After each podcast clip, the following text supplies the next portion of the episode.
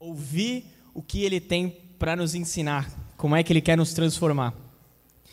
É, eu preciso mencionar assim que eu achei muito interessante, achei incrível, na verdade. Ah, fazia tempo que eu não via esse lance que o Nando fez aqui de olhe para o seu irmão e fale que bom que você veio, né? E foi uma coisa emocionante assim ver a igreja porque eu lembro que quando eu era mais novo às vezes acontecia um constrangimento, acontecia um é, vire para o seu irmão e fale eu te amo em Cristo, né? E aí tu bah, nem conheço a pessoa tal. E eu sei, eu conheço muitos amigos meus que falavam, nossa, que coisa desconfortável esse momento, assim. E fazia muito tempo que ninguém fazia isso aqui na igreja. E quando ele fez, eu falei, ih, e agora? E nossa, a, a, é uma família isso aqui, né? Porque não foi constrangimento para ninguém. Eu vi que todo mundo se abraçou, foi um momento muito legal, assim. Cara, que maravilhoso! Muito obrigado, Vidal. Eu vou precisar disso aqui. Eu queria orar para a gente começar. Pai querido, muito obrigado, Senhor, por esse momento que o Senhor nos dá, Deus, de poder louvar a Ti, Senhor, louvar o Teu santo e maravilhoso nome, Senhor. Porque o Senhor nos deu tudo, tudo que a gente tem, Senhor, o Senhor nos deu. O Senhor tem nos abençoado dia após dia, Pai, com bênçãos que a gente não merece, Senhor. Que bom porque a gente pode estar aqui louvando o Senhor, louvando o seu nome, Pai. E eu peço para que o teu Espírito Santo maravilhoso nos ensine, Senhor. Nos ensina nesse momento, fala aos nossos corações, para que a gente possa ser transformados e que a gente possa sair daqui mais parecidos com o Senhor é, e encorajados, Deus, a continuar te buscando e, e fortalecendo o nosso relacionamento com o Senhor. Pai, fala conosco, por misericórdia, por graça. Eu oro em nome de Jesus. Amém.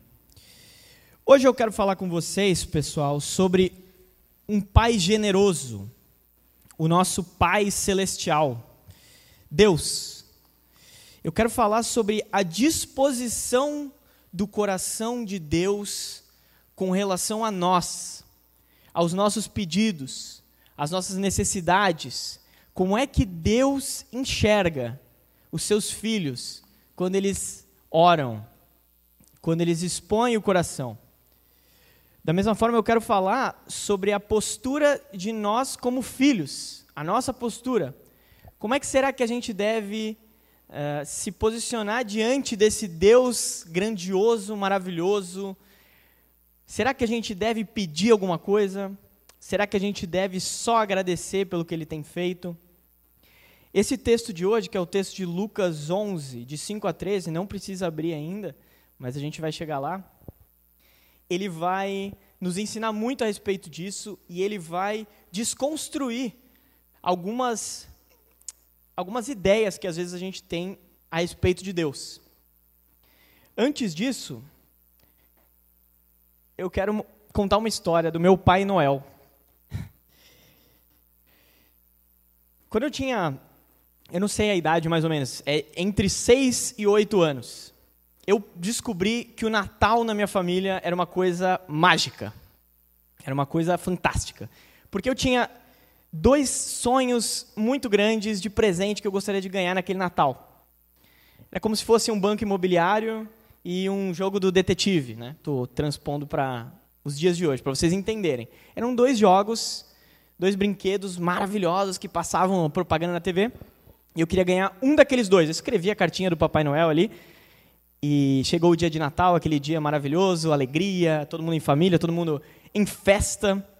E aí meus pais chegaram com um presente maravilhoso, empacotado, embrulhado. Eu abri aquele presente e era um dos brinquedos que eu desejava. Meu Deus, que coisa maravilhosa. Como é bom, né? Ganhar um presente que você quer muito. Eu fiquei muito feliz. Muito feliz. Era exatamente isso que eu queria. E aí, de repente, eles chegam com outro pacote. Nossa, era muito para o meu coração. Eu não entendi o que, que é isso. Eu já ganhei o presente. O que eu queria era isso. Que outro pacote é esse? E aí eles me deram o outro brinquedo que eu queria. Nossa, sim. Que coisa fantástica que eu não cabia, a alegria do meu coração materialista de criança que ama ganhar as coisas. Nossa, foi incrível ao ponto de que eu cheguei para minha mãe e isso não é normal para mim. É, Nossa, mãe, eu tô tão feliz que eu, eu acho que eu vou chorar de alegria. Nossa, que incrível, né? Coração da, da, criança, né? Sincero. E minha mãe, ela também não é tão emotiva quanto eu, né? Ela não é tão emotiva assim como eu. Outras mães talvez chorariam junto. Ai, meu filho, que lindo! Ela, que legal, filho. Que bom. E foi realmente um, um, um dia que eu percebi que no Natal eu poderia ganhar os presentes mais maravilhosos que o meu coração ansiava. E durante a minha vida, a minha adolescência, foi isso que aconteceu. Quando chegava no meu no, no, Natal, eu conseguia ganhar os presentes mais que eu nem acreditava que eu conseguia. Hoje eu entendo que isso é por causa do 13 terceiro salário. né? É isso, a magia do Natal está aqui. Né? É, mas certa vez, é, então assim, uma coisa que eu quero pontuar nessa história e que eu quero trazer para nossa para nossa reflexão de hoje era a alegria que eu tinha de receber aquilo que eu tinha pedido, que o meu coração ansiava, e a alegria do meu pai e da minha mãe em poder me dar esse presente que eu queria. Eles gostavam, eles faziam uma, uma. Às vezes meu pai ele fazia aquele negócio de fingir que o presente é uma outra coisa. Dava assim uma camiseta. Você tinha pedido, sei lá, um videogame, um jogo, sei lá. Ah, pai, só para ver a tua reação, né? Isso aí é, os pais são assim, né? É, ah, era isso, essa camiseta era o teu presente. Aí você, obrigado, pai. É, que maravilha, era. É, não era bem isso, mas. E aí ele vinha com o presente correto, e era uma alegria, e era festa, né? Então, essa alegria de dar presente, vocês conseguem. É, vocês conseguem se identificar com isso. Com certeza vocês já deram um presente maravilhoso para alguém que queria ganhar aquele presente. É uma sensação maravilhosa. E a alegria de receber o que você está pedindo também. Quero trazer para reflexão no nosso texto. Mas também quero trazer um episódio em que tinha chegado um videogame novo no mercado. PlayStation 2. Esse era o videogame que estava em alta. E como acontece com a maioria de nós, né, talvez 80, 90% das pessoas, os meus amigos tinham e eu não tinha, né? Algum amigo tinha, tinha comprado, tinha conseguido comprar. E aí você chega na casa dele, você vê, você joga junto. Meu Deus, esse, isso aqui, que gráfico, que maravilhoso esse videogame. E eu criei aquele desejo no meu coração, cheguei para o meu pai e falei: Ah, pai, numa ida no shopping, né? Vendo o videogame na vitrine, joguei aquele verde, né? Ah, pai, nossa, como eu queria um PlayStation 2. Mas eu sei que é muito caro. Eu sei que não dá. E aí ele perguntou tal e falou aquela famosa frase que eu gostava de ouvir, que eu amava ouvir, mas que eu não esperava nesse caso. Talvez no Natal a gente consiga te dar. Meu Deus, meu coração não cabia no peito. O Natal demorou uns cinco anos para chegar, né? E a, e a minha expectativa era tão alta, para vocês terem uma noção, que eu comprei um jogo sem ter o videogame eu levava o jogo na casa dos amigos que tinham o videogame para poder usar o, o videogame deles para jogar o jogo que eu queria. Né? Então eu já tinha comprado, adquirido o meu jogo. Né? Só um minutinho.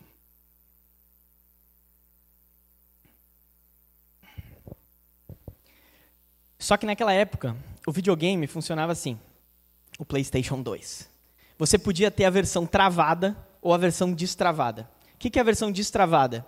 É a versão que você consegue jogar os jogos pirateados, os jogos falsificados. Vocês nunca compraram nada falsificado, então vocês não vão entender. Mas, naquela época, o auge era isso, era você ter um PlayStation 2 com jogos falsificados. Por quê? Porque era o mesmo jogo, só que custava 15 reais. E o jogo original era 250 reais, 300 reais, que já é muito caro hoje, que dirá há tantos anos atrás. Então eu cheguei para meu pai e falei assim: pai, caso você vá me dar realmente esse presente de Natal, tem que ser destravado, tá? Aí meu pai, como assim destravado? Aí eu falei, porque eu preciso, a ingenuidade da criança, porque eu preciso poder jogar jogos pirateados, jogos falsificados. Preciso poder comprar um jogo de 15 reais. Não vou conseguir comprar os jogos caros. Meu pai ficou com aquilo no coração Chegando perto de dezembro, ele chegou para mim com uma conversa pesadíssima, que eu não me esqueço nunca. Filho, talvez você vai ganhar esse videogame. Esse PlayStation 2, tal de PlayStation 2. Mas não vai ser destravado. Vai ser bem travado. Mas pai, por quê? Como assim? Não, não, eu preciso que seja destravado, eu preciso comprar os jogos. Meus amigos todos têm o videogame destravado, eles têm pilhas de jogo, eles têm 30, 40 jogos. Meu filho, Deus não se agrada quando a gente desobedece a lei. E comprar esses jogos falsificados, eu entendo que a gente não está agradando a Deus com essa atitude. E eu sabia que meu pai estava sofrendo em me dar essa notícia, mas eu estava sofrendo bem mais. Eu estava, inclusive fui chorar no banho para ninguém ver minhas lágrimas. Pai, todos os meus amigos da igreja, os pais liberaram. Todos os meus amigos que eu conheço, eu nunca vou conseguir comprar. Eu quero vários jogos, eu nunca vou conseguir comprar. E realmente a gente não tinha essa condição de ficar comprando jogos originais. E foi muito duro isso para mim. Mas o meu pai ele se manteve firme e eu sei que se eu tivesse pedindo esse videogame destravado até hoje, ele ainda não teria me dado. Por mais que a gente sofreu com isso, por mais que tenha sido uma uma coisa dolorosa. Abre parênteses, eu tive realmente seis, sete jogos a minha vida inteira, e foi isso que eu consegui comprar, mas foi maravilhoso, eu recomendo, eu amei videogame, eu gostava demais. Mas também quero trazer esse momento para a nossa reflexão de hoje. O texto está em Lucas 11, 5 a 13, e agora a gente pode ler. Lucas 11, 5 a 13 diz assim. Vou dar um minutinho para vocês abrirem, quem quiser.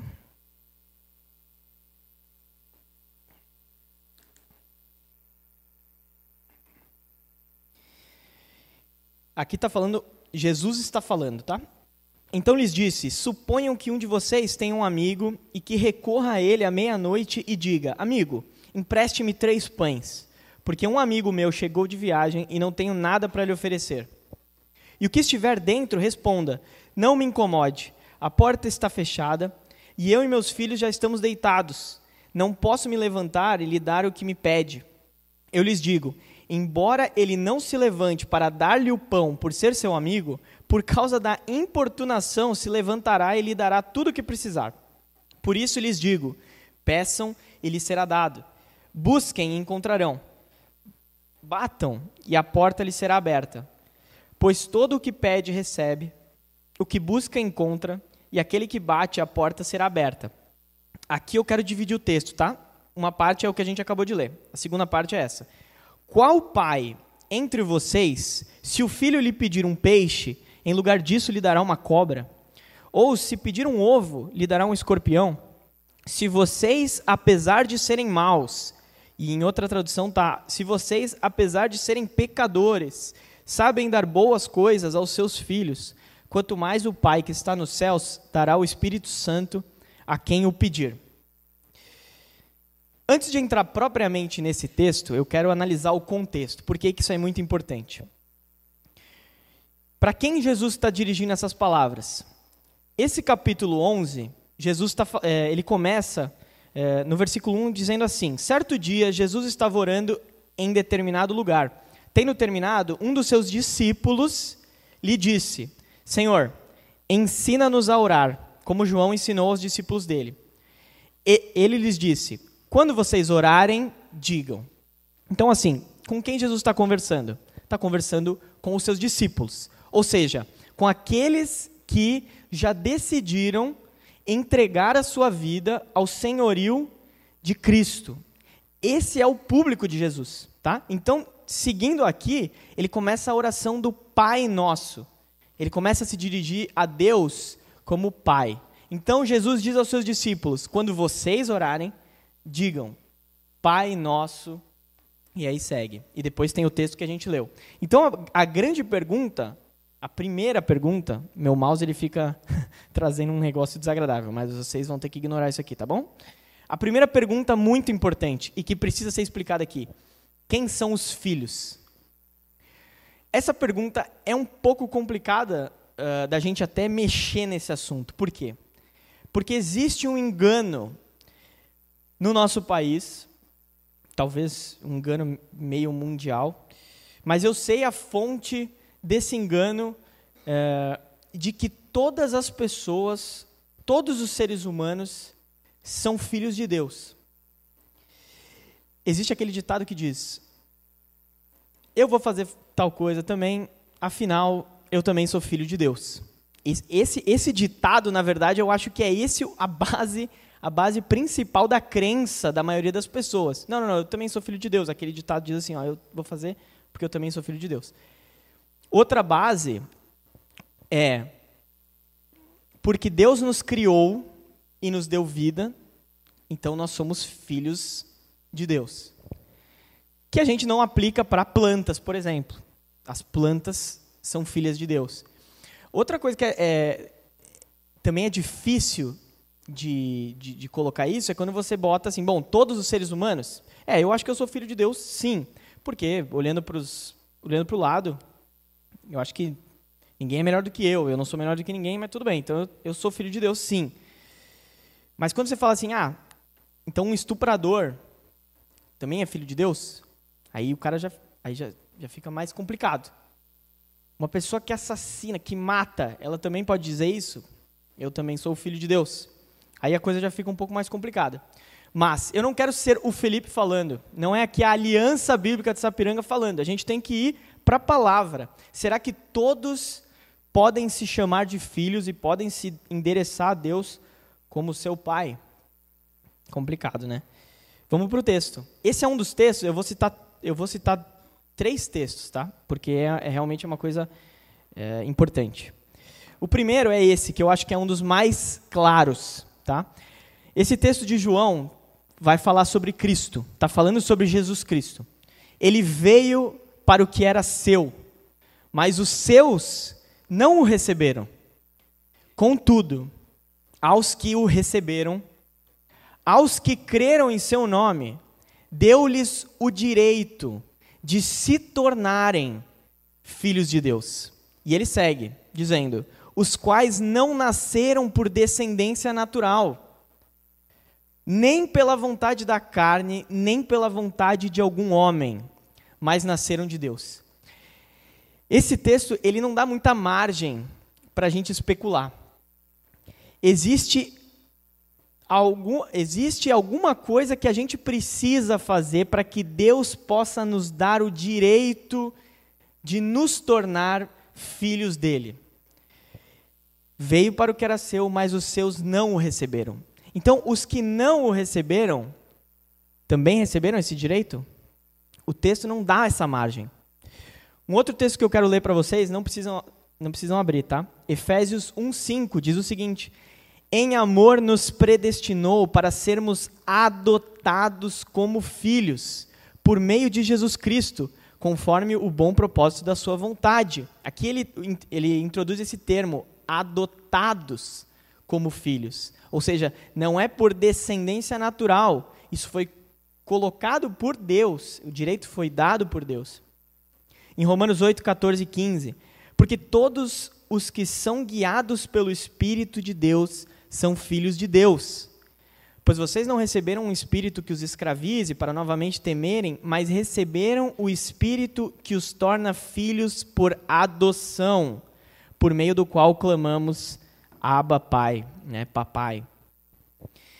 Então são três textos-chave, pessoal, que gritam no nosso ouvido que os filhos de Deus são os que foram adotados por Deus e não por descendência natural. E isso, pessoal, é um pouco indigesto, dependendo de como é que você está recebendo essa informação. Mas eu não quero simplesmente desconstruir o que você acreditou até hoje. O que eu quero dizer é te dar uma esperança de que Deus, Ele quer te adotar. Ele quer você na família dele. É como se Deus tivesse preparado tudo. Ele mandou Jesus para morrer na cruz pelos seus pecados, ele preparou como que os papéis da adoção e te deu para você assinar. Só que você precisa decidir assinar. Porque é óbvio que a gente quer os direitos de filho, a gente quer a herança do pai, a gente quer a presença do pai. Mas para ser filho, você tem que estar tá disposto a ter os deveres de filho. Você precisa querer obedecer o pai. Você precisa estar submisso ao pai. Você precisa querer honrar o pai. Então não existe filho ausente, não existe um filho que nunca liga para o seu pai, que nunca dá bola para o pai, que não está nem aí para o que o pai diz, que não está nem aí para o que o pai quer. Não é, isso não é filho, segundo a palavra. O filho é aquele que decide entregar a sua vida ao Senhor Jesus. Então ele pode se tornar filho por adoção.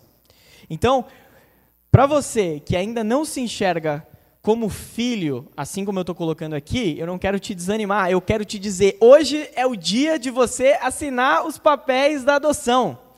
Hoje é um dia maravilhoso de você realmente entregar sua vida para Jesus e se tornar filho de Deus, assim como a palavra diz. Dito isso, eu quero entrar no nosso texto que fala com os filhos, que pode ser você, que foi adotado hoje, mas que pode ser você que já vem aqui na igreja já entregou a sua vida para Jesus há muito tempo. Esse texto, agora a gente entra de novo no texto, ele vai falar de dois papéis, tá?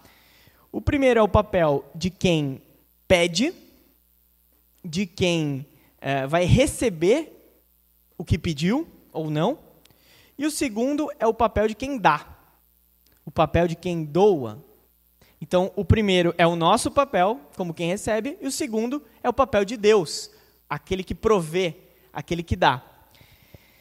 Na primeira parte do texto, Lucas 11, de 5 a 10, ele não vai falar de Deus, ele vai falar do nosso papel como quem pede. E eu quero ler rapidinho com vocês novamente, versículo 5 ao 10. Diz assim: Então lhes disse: Suponho que, vocês, que um de vocês tenha um amigo e que recorra a ele à meia-noite e diga: Amigo, empreste-me três pães, porque um amigo meu chegou de viagem e não tenho nada para lhe oferecer. E o que estiver dentro, responda: Não me incomode. A porta já está fechada e eu e meus filhos já estamos deitados. Não posso me levantar e lhe dar o que me pede. Eu lhe digo: embora ele não se levante para dar-lhe o pão por ser seu amigo, por causa da importunação, se levantará e lhe dará tudo o que precisar. Por isso lhes digo: peçam e lhes será dado, busquem e encontrarão, batam e a porta será aberta. Pois todo o que pede recebe, o que busca encontra, e aquele que bate, a porta será aberta. Aqui Jesus está falando do papel do filho, do nosso papel. E é interessante porque a pessoa que vai dar as coisas aqui é o vizinho, é o amigo. Você vê que ele não faz por amor né? Jesus deixa muito claro que ele faz por causa da importunação, da incomodação. Então, como Jesus é o nosso mediador entre os homens e Deus, ele está nos ensinando aos homens como a gente deve se comportar diante de Deus. Então, Jesus meio que ele nos instiga a de certa forma, com todo temor e com todo respeito, incomodar ao Pai. Eu já ouvi isso, é, talvez já senti isso, mas talvez vocês vão se familiarizar. Pessoas que é, dizem o seguinte: eu não peço certas coisas porque eu não quero incomodar Deus, ou porque os meus pedidos são muito pequenos, ou porque eu sou muito pequena e Ele não vai me dar ouvidos. Jesus nesse texto ele quer desconstruir isso. Ele quer dizer: se você tem uma necessidade, apresente ao Pai. Peça. Peça. Eu já ouvi muita gente dizer assim: eu não peço nada, eu só agradeço pelo que Deus me dá. Isso parece piedoso. Parece uma coisa bacana. Ah, o cara é só grato, ele não reclama de nada, é contente. Mas, entendam, se você tiver com o coração no lugar certo, quando você pede as coisas para o Senhor, você se coloca na sua posição e coloca Deus na posição dele. Porque pedir a Deus é dizer: eu não tenho recurso, mas você tem o recurso. Eu não consigo, mas você consegue. Então tem muita gente que diz: Deus é tão grande, ele não vai se, não vai se importar comigo que sou tão pequeno, e com, ou com esses detalhes da minha vida que são tão pequenos. E eu te digo, não, não, não, não, não. Deus é tão grande que Ele não tem como não se importar com os detalhes da sua vida. Ele vai se importar com os menores detalhes da tua vida por ele ser tão grande e tão maravilhoso. E Deus ele coloca isso. Jesus ele dá essa meio que essa autorização assim, ó, vai, pede, não tem problema, não não se preocupe em incomodar. E no sentido, a gente entende, persevere. Persevere em oração. Talvez Deus não te deu ainda aquilo que você acha que é bom, que você considera bom, porque você tem que perseverar em oração, porque Ele te ensina coisas no caminho. Então, enquanto Jesus, enquanto o Senhor Deus não te deu a resposta e a clareza, o que você pede não é bom, o que você pede eu não vou te dar, assim como meu pai deixou claro, esse videogame eu não vou te dar. E Deus, ele quer comunicar com a gente, ele quer se fazer entender. E ele tem recursos, a gente consegue ver na palavra, ele fala com a gente na palavra, ele fala com a gente através dos nossos irmãos, através de pregações na igreja. Então, se você tem alguma coisa que você acha que é essencial para a sua vida, que você precisa, coloca para Deus e persevera em oração. É isso que Deus quer, é isso que Jesus espera de nós. Persevere, peça, não tenha medo de chegar na presença do teu pai e pedir aquilo que o teu coração precisa. Mas esteja atento para saber se aquilo que tu está pedindo é uma coisa boa. A gente vai, a gente vai seguir no texto. No segundo momento, ele vai falar sobre a disposição do coração de Deus e ele vai falar sobre é, o que é bom, né? Que a gente precisa ficar atento a isso. A partir do versículo 11, ele diz assim: qual pai entre vocês, se o filho lhe pedir um peixe, em lugar disso lhe dará uma cobra? Ou se pedir um ovo, lhe dará um escorpião? Até aqui. Jesus ele está fazendo o seguinte, ele está usando uma ilustração que é para mostrar o óbvio. Qual de vocês, pais, se o seu filho pedir uma coisa que é essencial à vida, se o seu filho pedir uma coisa boa, você vai dar o exato oposto, você vai trazer morte, você vai trazer uh, aquilo que vai destruir. Isso é ridículo.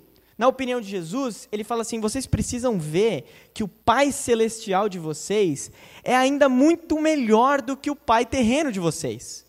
Eu tive, graças a Deus, uma experiência positiva com meu pai. Eu trouxe para vocês, eu sei o que, que é um pai e uma mãe também, porque os dois são faziam juntos, né? Não vou tirar o, o crédito da minha mãe, mas que dava bons presentes. Mas talvez a sua experiência não é essa. Agora, a Bíblia, ela tá, eu, Jesus ele está ele tá, ele tá tratando como se fosse óbvio isso. Um pai, se você pede alimento, ele não vai te dar uma cobra, não vai te dar um escorpião. Os, mais, os leitores mais afobados, talvez, desse texto, que leem sem cautela o texto, talvez vão entender o seguinte: ah, então Deus vai me dar tudo o que eu quero. Porque aqui, peça e será dado, busca e você vai encontrar. E aqui, qual pai que, se você pedir um negócio, vai dar outra coisa? Não, ele vai dar exatamente aquilo que tu, que tu pede. E aí, você pode ter essa interpretação, mas não é isso que o texto está falando. O texto está dizendo o seguinte: Deus vai te dar o que é bom. O Senhor vai te dar o que é bom.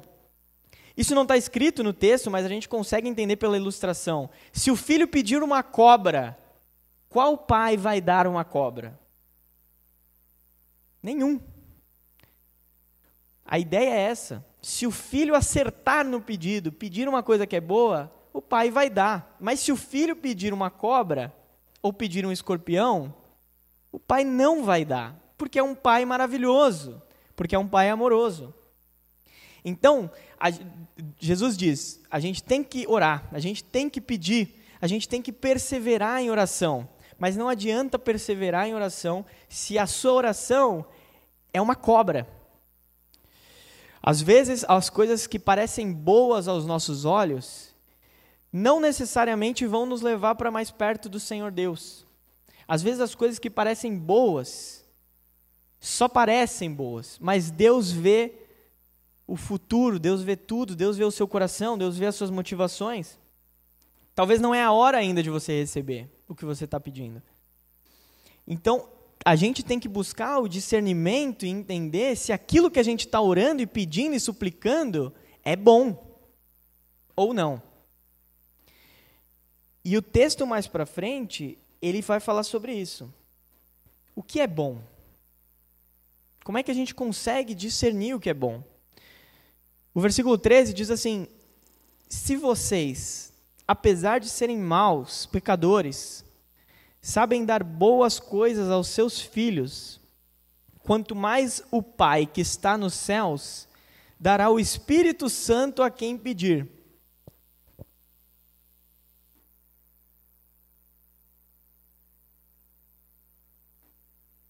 Eu confesso para vocês que quando eu li esse texto na minha adolescência, quando chegava nessa parte, era uma frustração terrível.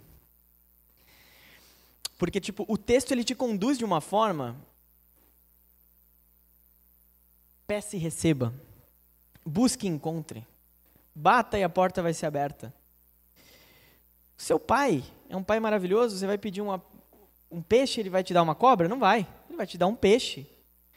Você vai pedir um, um ovo, ele vai te dar um escorpião? Não, ele vai te dar um ovo. Então, se vocês são pecadores e sabem dar boas coisas aos seus filhos, quanto mais o Pai que está no céu, nessa hora meu coração enchia de alegria e eu ia falar: Meu, que maravilhoso, o meu Pai, ele me dá presentes maravilhosos, então quanto mais o Pai celestial vai me dar aquilo que eu quiser, assim como a Xuxa diz, né? Tudo que eu quiser, o cara lá de cima vai me dar. Esse é o Evangelho. E, oh glória, aleluia, é isso que eu creio, meu Deus. Esse é o cristianismo puro e simples. O que eu quiser, porque o Pai Celestial é maravilhoso. E aí ele chega aqui, o Pai que está nos céus dará o Espírito Santo a quem pedir. E aí, meu, eu levava uma, uma ré nessa hora, assim, uma. De... Tá, mas. Pode ser talvez o Espírito Santo e um PC gamer. Talvez o Espírito Santo e um estágio, um emprego que pague bem. O que, que eu vou fazer com o Espírito Santo? Esse era minha, o meu pensamento sincero na época. Ah, mas o que ah, se Deus é tão maravilhoso assim, se Ele sabe dar bons presentes, meu pai me deu um PlayStation 2 ali. Tá bom que não era destravado, né?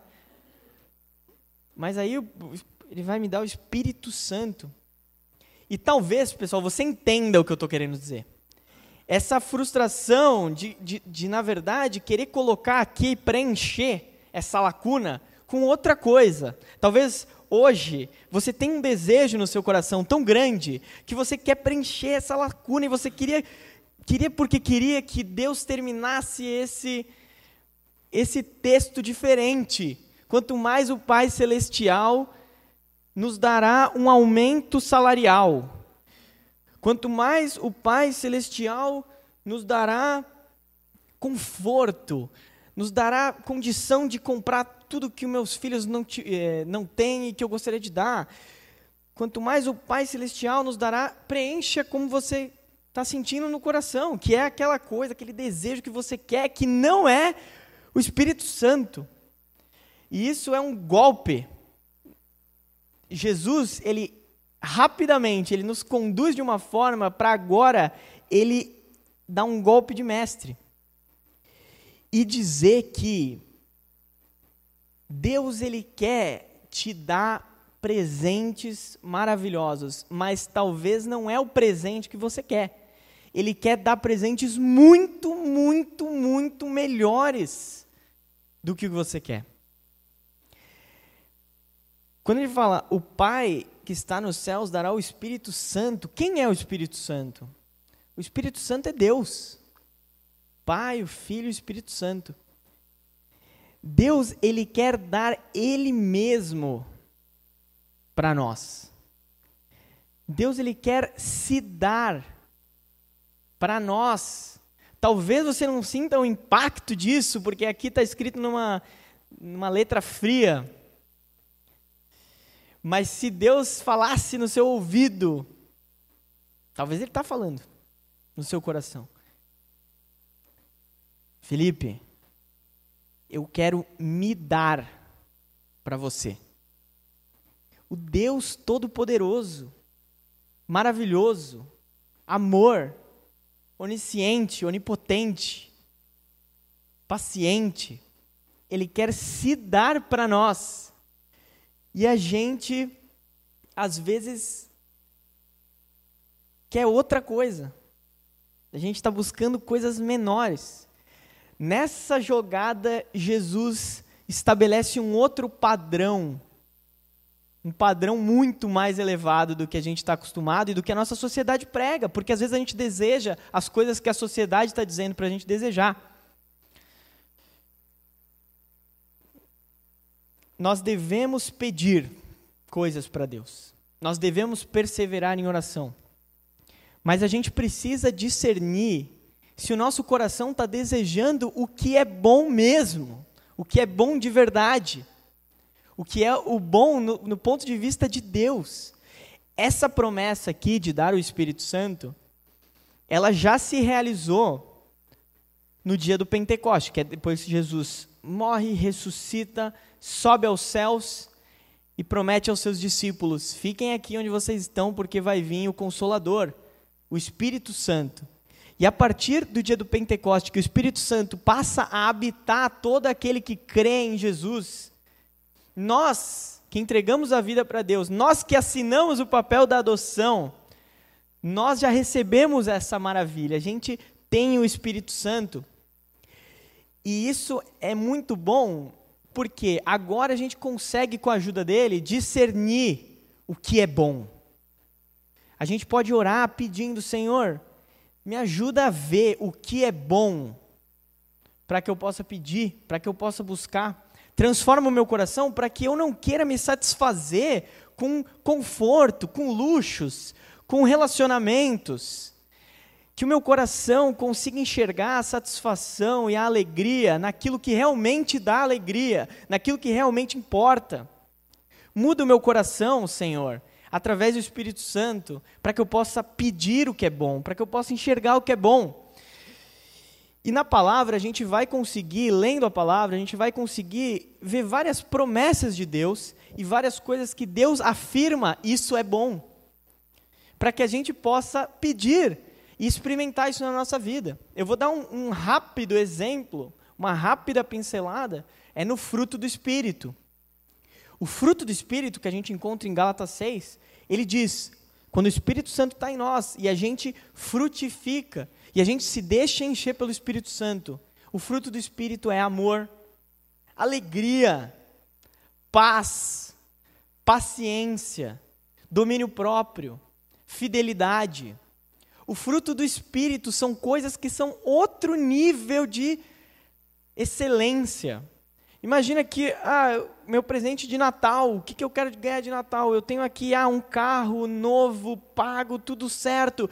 E do outro lado, alegria, paz, paciência. Essas são as coisas que o Espírito Santo quer frutificar e quer te dar. É isso que a gente deve pedir. É aí que a nossa cabeça deve estar, tá, o nosso coração deve estar tá pedindo por essas coisas, para que Jesus Cristo seja manifestado em nós, através do seu Espírito Santo, e a gente consiga frutificar em alegria, em paz, em paciência, em domínio próprio. Existe uma, uh, uma frase que às vezes a gente encontra na igreja que é assim: não peça por paciência, porque Deus então vai começar a mandar um monte de problema para você virar um paciente, né? É uma brincadeira, mas eu conheço gente que talvez não pede por paciência por causa desse medo, porque aí Deus vai empilhar problema na minha vida. Mas pessoal, a gente tem que buscar a base bíblica. E se a gente pedir domínio próprio? Será que Deus vai botar um monte de tentações no nosso caminho para que a gente desenvolva domínio próprio. Se eu, Senhor, eu me ajoelho na minha cama e falo, Senhor, eu tenho problemas de vício, eu tenho problemas de bebida, Senhor, me ajuda, me dá domínio próprio. Me dá domínio próprio. Aí então Deus vai falar assim: bom, então a partir de amanhã, eu vou abrir um bar na frente do trabalho dele, porque aí sim ele vai conseguir desenvolver. Deus não tenta. É claro, pessoal, que Deus permite até o sofrimento para nos moldar, para nos purificar. Mas o fruto do Espírito, aquilo que frutifica quando a gente se enche do Espírito, é paciência, é paz, é alegria. Essas coisas a gente deve pedir para o Senhor, é Ele que fornece, através do Espírito Santo, na nossa vida. E não só para nós, porque o fruto do Espírito os outros podem comer. Eu desenvolvo na minha vida para que os outros possam comer do fruto do Espírito.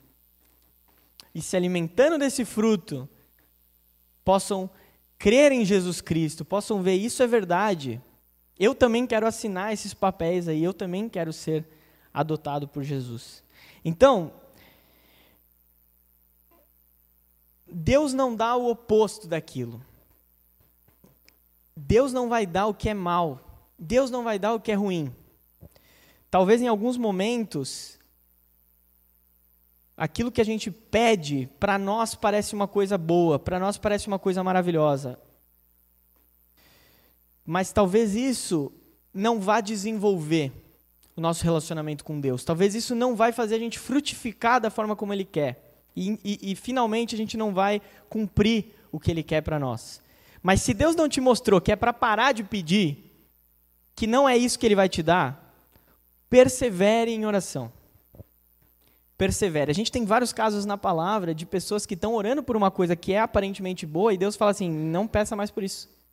A gente tem Paulo, quando pede, orei, roguei três vezes ao Senhor para tirar o meu espinho na carne, e ele disse: Minha graça te basta. O meu poder se aperfeiçoa na, fraqueza. O Paulo estava orando por uma coisa boa aos olhos dele, mas Deus tinha uma coisa melhor para ele.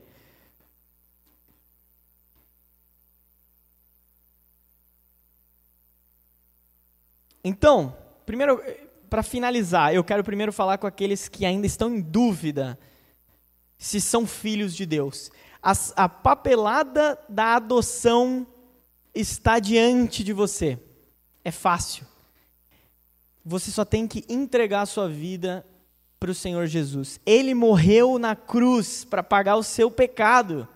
Ele sofreu por você, para que você não tenha que sofrer, para que você não tenha que prestar conta de tantos pecados que você tem. Deus quer que você seja filho. Deus te quer na família. A papelada está aqui. Hoje é dia de alegria, hoje é dia de felicidade. É dia de entregar. Mas um filho, ele tem deveres de filho. Um filho, ele precisa se submeter. Um filho, ele precisa entregar a sua vida. Ele precisa prestar contas para o seu pai. Esses são os filhos. Depois eu vou orar para quem quiser tomar essa decisão de entregar a vida para Jesus. Hoje é uma oportunidade. E finalmente, peça Peça, não tenha problema, não tenha medo de incomodar o Senhor Deus. Faça os seus pedidos. Peça. Veja o Senhor agir na sua vida. Mas tenha a atitude de coração de discernir se isso é bom, se é isso que o Espírito Santo quer para você. Ore, persevere, não desista, persevere em oração. Às vezes, Deus quer que você persevere antes de te dar aquilo que é bom. Mas se você perceber que não é bom, não adianta insistir. Muda, pede para Deus mudar o seu coração para que você possa focar no, no que é certo, no que é bom, no que vai realmente te trazer o que Ele quer para você. Peça e receba, porque Deus é um Pai generoso, Deus é um Pai maravilhoso. Deus é muito melhor do que o melhor pai que existe. Ele vai te dar, se aquilo que você está pedindo é bom, ele vai te dar. Então eu, eu, eu, gostaria de orar. Primeiro eu vou orar. Se você quer entregar sua vida para Jesus, se o Espírito Santo está falando aí no seu coração, está te incomodando, meu, eu não tenho certeza. Eu não tenho certeza. Eu te convido a fazer essa oração comigo. E depois, posteriormente, eu vou fazer uma oração para os demais, para que a gente possa uh, focar no que Deus quer que a gente foque, que é perseverar em oração, mas perseverar no que Ele diz que é bom. Senhor Deus, eu quero pedir, Senhor, para que o Senhor seja o Pai, Deus, de todas as pessoas que estão aqui, Senhor. Se tem alguém aqui, Pai, que, que deseja hoje, deseja agora, Senhor, entregar a sua vida para Jesus Cristo, Senhor, então aceita essa pessoa na tua família, Pai. Deus, nós somos pecadores, nós reconhecemos o nosso pecado, mas a gente enxerga, Deus, que o Senhor paga o nosso pecado através de Jesus Cristo, Senhor. E a gente aceita esse sacrifício e a gente quer o Senhor como nosso Pai. Deus, eu também quero te pedir, Pai, por quem já aceitou o Senhor Jesus. Pai, que o Teu Espírito Santo esteja mexendo no nosso coração, nos transformando, para que a gente possa desejar as coisas que o Senhor quer nos dar. Para que a gente possa, Deus, enxergar o que é bom na nossa vida e o que não é bom. Que a gente tenha clareza, pelo Teu Espírito Santo, do que o Senhor realmente quer nos dar para que a gente possa, Deus, desejar as coisas que o Senhor deseja, que a gente possa desejar as coisas que o Senhor quer, que são muito melhores do que as coisas que a gente quer naturalmente, Deus. Nos ajuda que o Teu Espírito Santo frutifique no nosso coração e a gente possa buscar cada dia servir mais o Senhor, ser mais parecidos com Jesus, Senhor, ser mais parecidos contigo, Deus.